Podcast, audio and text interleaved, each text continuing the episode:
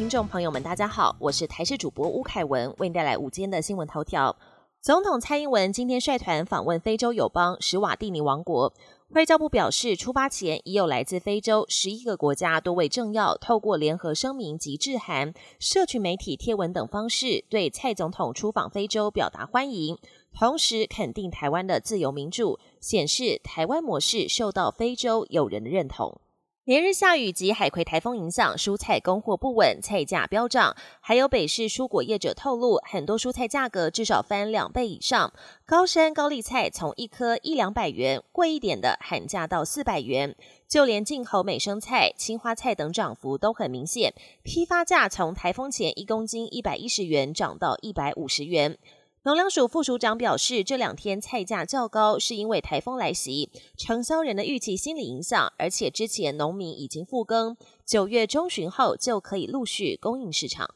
很多人饱受失眠困扰，在台湾有睡眠障碍人高达近五百万人，主要是失眠以及睡眠呼吸中止症，大约各占一半。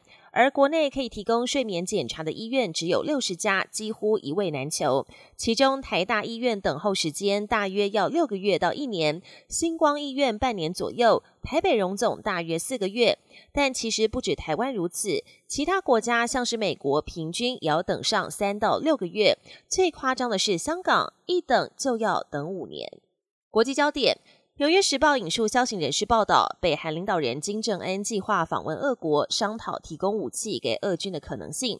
报道指出，金正恩这个月可能搭乘装甲列车前往海参崴，再转搭飞机前往莫斯科会见俄国总统普廷。不具名官员表示，普廷希望北韩提供俄军炮弹以及反坦克导弹，金正恩则希望借此换取先进的卫星及核动力潜艇技术，同时寻求粮食援助。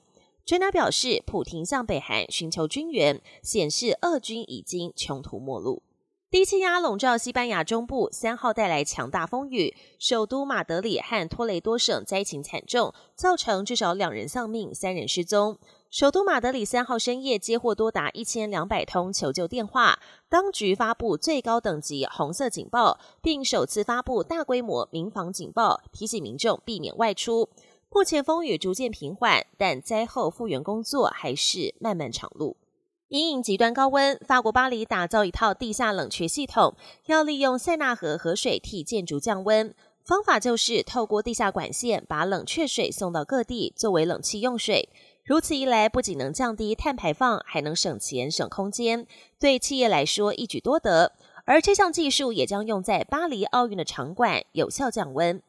本节新闻由台视新闻制作，感谢您的收听。更多内容请锁定台视各界新闻与台视新闻 YouTube 频道。